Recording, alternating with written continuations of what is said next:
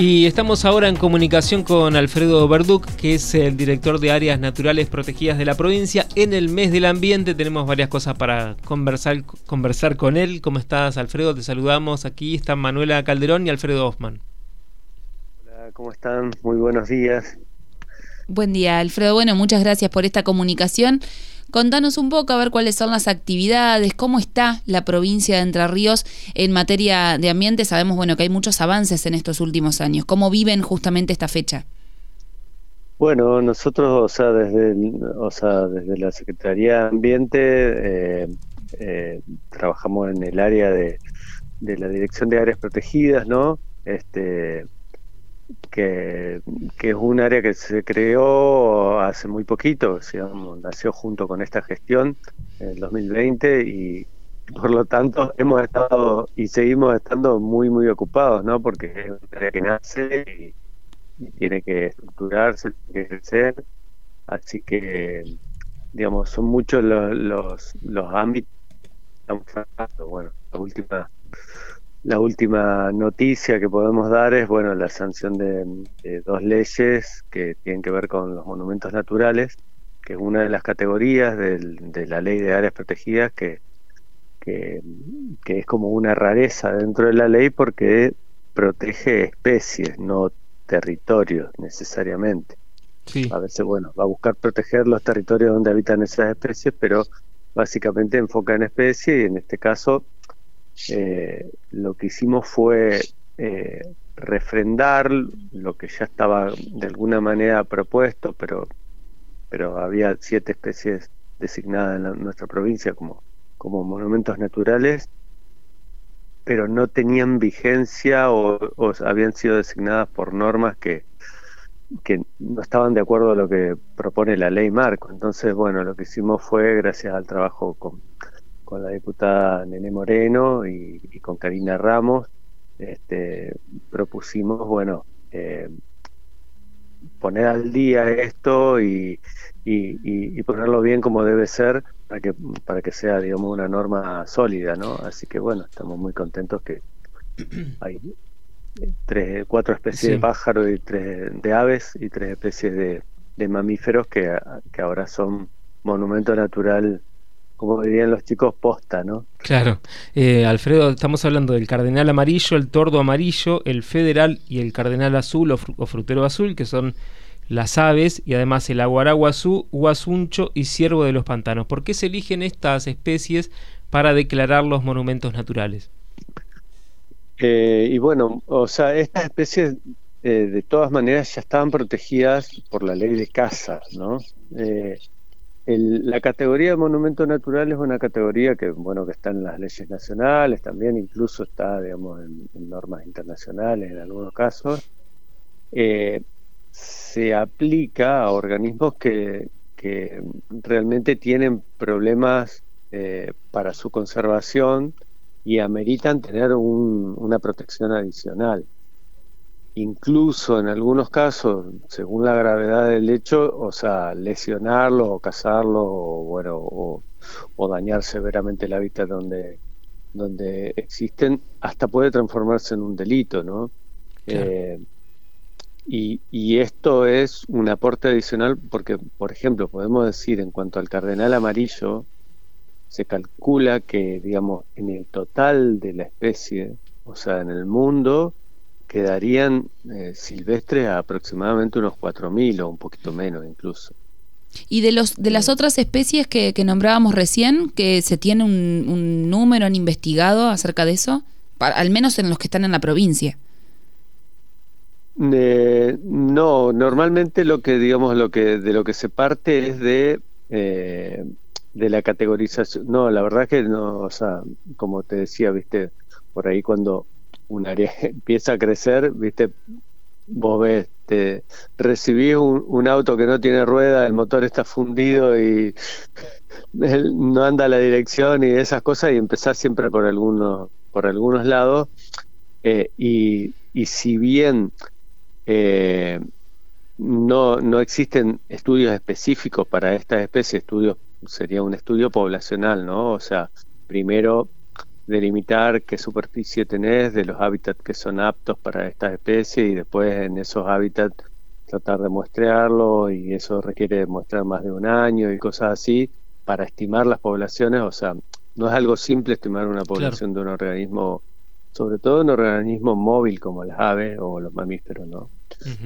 Pero lo que sí, digamos, de lo que se parte es de la categorización, o sea, para los mamíferos y para las aves, eh, existe lo que se llama, bueno, para otros organismos también, los, los libros rojos, que, categorizan a la especie en su estado de conservación, ya sea a nivel internacional o a nivel nacional, ¿no? Eh, en el caso del, del Aguaraguazú, que, que han habido noticias de que se lo han visto por acá, por la provincia, y, ¿está más presente que antes o, bueno, es nada más que porque fue noticia? En realidad lo que puede estar pasando con el Aguaraguazú, así ahí ya hablo, digamos, en, en teoría, ¿no? Como, como, como biólogo, eh, pensando en los, en los aspectos que, que, lo, que lo condicionan, que lo afectan y, y, que, y que hacen que un animal de este tipo se mueva, o sea, podría pensarse algo parecido para el, para el venado de los pantanos. Depende mucho del estado de los humedales y nosotros venimos de tres años de, de intensas sequías en donde muchos de los humedales se drenaron. Entonces, eh, cabe con más razón pensar en que esto tiene que haber afectado negativamente a los aguarabosú y de alguna manera eh, los debe haber obligado a salir de los lugares en donde estaban eh, un poco más cómodos, si se puede decir, y buscar lugares donde tengan humedales en donde puedan habitar, ¿no? O sea, sería se les, se les redujo durante estos tres años notoriamente los hábitats susceptibles de, poder vivir, ¿no? O la conectividad entre humedales que les permitía hacer movimientos estacionales. Eh, y seguramente esto justifica más todavía, sobre todo en el caso de la guaraguazú y del venado de los pantanos, el tratar de lograr una protección adicional. Claro.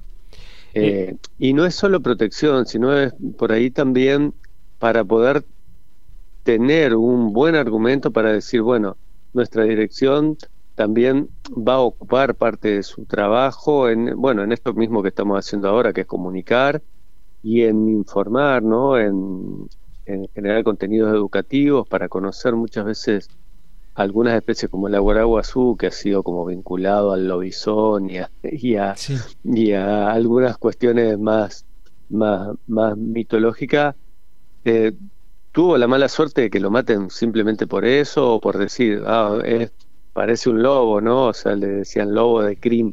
Claro. Y mucha gente eh, lo mató por desconocimiento, ¿no? Eh, cuando es un, un, animal que en realidad se alimenta sobre todo de ratones, eh, que no suele atacar, por ejemplo, a, la fauna, a la fauna de mascotas, este, de mascota, ni, a la fauna de la producción, digamos, ¿no? O sea, a, ovejas, a gallinas, y eso no se suele arrimar a esos lugares, sino que anda más bien supeditado a su a sus humedales. Eh, es más bien un controlador de, roedores. Claro. Eh, pero bueno, por ahí... ¿Y ese es uno de los motivos por los que, cuales quedan poco? Porque, ¿Por la casa? ¿Porque lo han matado? Sí, muchas veces por la casa, otras veces es porque es un animal que no tiene, igual que el, que el cardenal amarillo, este, son animales que, que nunca fueron muy abundantes. Eso es, es algo que también como generalmente no es un solo factor, ¿no? El que contribuye a que una especie disminuya drásticamente. Es que generalmente tienen bajas tasas de reproducción, tienen altos requerimientos de hábitat y también, bueno, justamente, eh, bueno, eh, tienen la mala suerte de que fueron vinculados con, con, con algo negativo, ¿no? Eh, a veces pasa, por ejemplo, con el cardenal amarillo, también pasa, pasa que tiene unos requerimientos de hábitat muy específicos y uno podría decir, ah, bueno, es otro cardenal igual que el colorado, pero el colorado lo encontrás en las islas, lo encontrás en un, campo modificado, en una plaza, incluso a veces cuando no lo cazan mucho aparece, y tiene mucha más tasa reproductiva. Eh, en cambio, el, el cardenal amarillo habita generalmente en nuestra provincia dentro de los bosques de Ñandubay, que tiene un pastoreo intermedio, que, bueno, y además es un sonso que los machos, eh, donde hay otro macho enseguida se van a pelear, entonces caen las tramperas eh, muy fácilmente. Y, bueno, todo esto ha hecho que sus poblaciones se reduzcan tanto, tanto que el año pasado Córdoba lo dio por extinto en la provincia, por ejemplo, para dar un dato, ¿no? Alfredo, eh, y en este mes del ambiente, bueno, hay un montón de, temas que se pueden... Ahí no escucho bien. Hola, hola, ¿ahí me escuchás? si usted me escucha. Hola, hola. ¿me escuchás? Hola, hola. Pues, estábamos escuchando, nosotros, te, nosotros te escuchamos... no escucho nada. Nosotros te escuchamos bien. ¿Ahí nos escuchás? voy, a, voy a volver a llamarte. Voy a volver a llamarte. Vamos a intentar a restablecer la comunicación con Alfredo Verduc para ver si podemos eh, retomar la comunicación, que lo estábamos escuchando, la verdad que perfectamente. Muchos temas, Alfredo, decíamos, por, por tratar en, en, materia de ambiente. Hablábamos hace unos días de lo que son las capacitaciones que están realizando en el Estado provincial. Bueno, ahora le quería preguntar justamente por la carrera de guardaparque. Eh, que es tan importante, ¿no? Justamente para poder em, proteger, para poder cuidar eh, nuestros diferentes eh, parques que tenemos en la provincia de Entre Ríos. Y qué mejor. A ver si nos está escuchando ahora. Ahora sí, sí. Ahí, ahí nos escuchas. Bueno, Alfredo, no, te, te, preguntaba justamente porque estamos, como bien decíamos al principio, en el mes del ambiente hay muchos temas que se pueden tratar. Eh, que, que, está también trabajando la provincia. Y en este caso, eh, consultarte por este diseño curricular para la carrera estable de guardaparque. Hay una comisión que está integrada por diferentes organismos, referentes ambientales. Bueno, ¿cómo viene esto? Bueno, la verdad que o sea, es, algo que, que, nos, nos esperanza mucho, digamos, de, poder decir, eh, al cierre de, la gestión, por lo menos en la que en la que estamos embarcados, eh, poder eh, dejar encaminado esta esta carrera que es como bueno hace un ratito hacía la analogía de que tenemos un auto que, que no tiene ruedas, que no tiene motor y todo esto. Se podría decir que los guardaparques eh, y son las ruedas, ¿no? O sea, son las ruedas o el sistema de transmisión, o sea, sin el cual es muy difícil que, que un área natural protegida eh, tenga, tenga un, un, destino firme, digamos, ¿no? O sea, eh, podemos tener, para, requerimos para tener un área natural protegida una norma también indeleble, firme, clara y demás, una buena planificación, los planes de manejo, en eso trabajamos mucho pero necesitamos la gente en el territorio. Y que la gente en el territorio, por ejemplo, entienda bien qué implica un plan de manejo, sepa cómo conducir la normativa a, generar una protección efectiva, tenga una formación también en lo que tiene que ver con la educación ambiental y la comunicación y, y, y, la buena formación para recibir a un turista, por ejemplo, tiene mucho que ver con la efectividad de las áreas protegidas. Entonces, por eso este trabajo con el Consejo de Educación, articulado también con gente de parques nacionales, nos parece eh, fundamental. Y por eso el año pasado trabajamos mucho en hacer una formación eh, básica para, para poder darle ya la homologación a las personas que estaban en territorio. Ahora con esta, con, con esta tecnicatura que se va a abrir en 2024, lo que estamos diciendo es, bueno, resolvimos la coyuntura de las personas que estaban en el territorio y no tenían este, atribuciones, ahora vamos por lo que es, el, digamos, la formación. Eh, la temática la formación de fondo, digamos, ¿no? Y bueno, en esto el Consejo de Educación también se puso eh, la cosa al hombro, ¿no? Y está y está conduciendo esta, la construcción de, de, la currícula y, y, los pasos que hay que seguir para poder estar claro. Eh, presentando esta carrera. En breve se abrirá la inscripción, supongo, y supongo que también va a haber muchos interesados en, en hacer esta carrera. Seguramente que sí, porque, o sea, bueno, es, es algo, o sea, yo conozco a varios, varios eh, coterráneos entrerrianos que se tuvieron que ir a, estudiar hasta Misiones, que era uno de, la, de, la, de los lugares donde hay formación, o a Buenos Aires, o a Córdoba, o a Mendoza, ¿no? Eh, y que esté acá, la verdad es que es una gran cosa, y como por ahí eh, contaba la gente del Consejo de Educación, no es solo para los entrerrianos, sino que es probable que recibamos entonces gente de Corrientes que venga a estudiar acá, gente de Uruguay, este, gente de Santa Fe y, de otras provincias que vengan eh, a estudiar acá, ¿no? Claro, y, se eligió la ciudad de Colón, supongo, porque para dictar la carrera allí, porque allí está el Palmar, ¿no? El primer parque nacional que, tuvimos. ¿O no tiene que ver con esto? Hola. Bueno, Hola. ¿ahí me escuchás?